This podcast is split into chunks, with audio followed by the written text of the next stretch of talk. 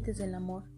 Este libro habla del amor de pareja y está dirigido a todas las personas que quieren vivir el amor de una manera más sosegada y sin tanta irracionalidad.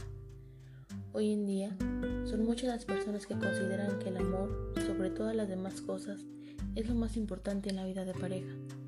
El mensaje de los límites del amor es que es de gran importancia identificar los límites a partir de los cuales el amor se transforma en una enfermedad o en una adicción.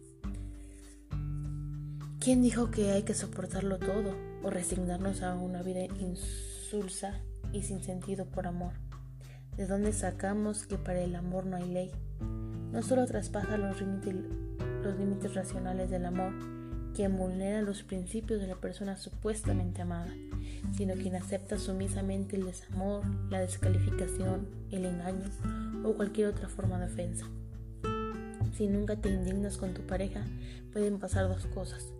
O vives autoengañado o estás viviendo con un santo o una santa, lo cual es igualmente preocupante. Reconocer que existen ciertos límites afectivos no implica necesariamente dejar de amar, sino aceptar la posibilidad de modificar la relación a un sentido positivo o simplemente alejarse y no estar en el lugar equivocado, aunque duela la decisión. Aún así, algunas personas parecen tener una conexión directa entre el sistema límbico, encargado de sentir, y el lóbulo prefrontal, encargado de pensar. Y en tal sentido, son capaces de dejar de amar si no se sienten amadas. ¿Cuándo se pasan los límites del amor? Cuando tu dignidad se ve afectada, cuando los derechos humanos se ven violados en el nombre del amor, cuando ya no te ama y sigues ahí testarudamente esperando la resurrección, el milagro de tu pareja que te ame. En el amor hay que aprender a perder, a retirarse a tiempo, aunque duela. La esperanza te mantiene muchas veces, por eso también se rompe.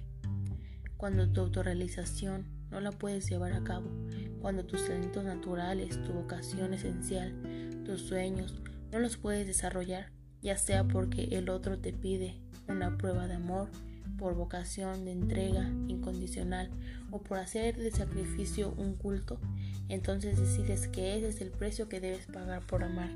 Cuando empiezas a negociar, con los principios que no quieres negociar. Tus principios pueden ser ideológicos, valores, creencias fundamentales. Cuando violan tus principios o negocias con ellos, pasaste los límites del amor. Y como reflexión, debemos aprender que por encima de todo está primero el amor propio. Hay que pasar del amor incondicional a las condiciones que debe reunir el amor para que sea relajado y placentero. Por tanto, si quieres mantenerte dentro de los límites de una relación madura y saludable, no utilices categorías absolutas, flexibiliza la mente y reubica los deseos de la realidad concreta que te toca vivir. Amar de manera racional es incluir a las excepciones a la regla en la manera de procesar la información afectiva. Por ejemplo, el amor es para toda la vida. Eso depende si todo va, bien. La separación es un fracaso. Eso también depende en ocasiones de separarse si puede ser una forma de éxito y liberación. El amor es incondicional. Si mi pareja me maltrata, el amor incondicional es contraindicado. Hay que sacrificarse por la pareja. Depende si la exigencia o la necesidad del otro es irracional, la dedicación deja de ser saludable. El amor justifica nuestros actos. Depende si se trata de ser infiel o de explorar a la pareja, no justifica nada. El amor todo lo puede. Esta es muy conocida. Amores alfeñiques. El amor dogmático regido por el sinnúmero de reglas e imperativos pierde la capacidad de ser creativo y reinventarse a sí mismo. Un amor flexible mantiene su capacidad crítica y autocrítica e intenta evitar los extremos dañinos y la normalidad ciega.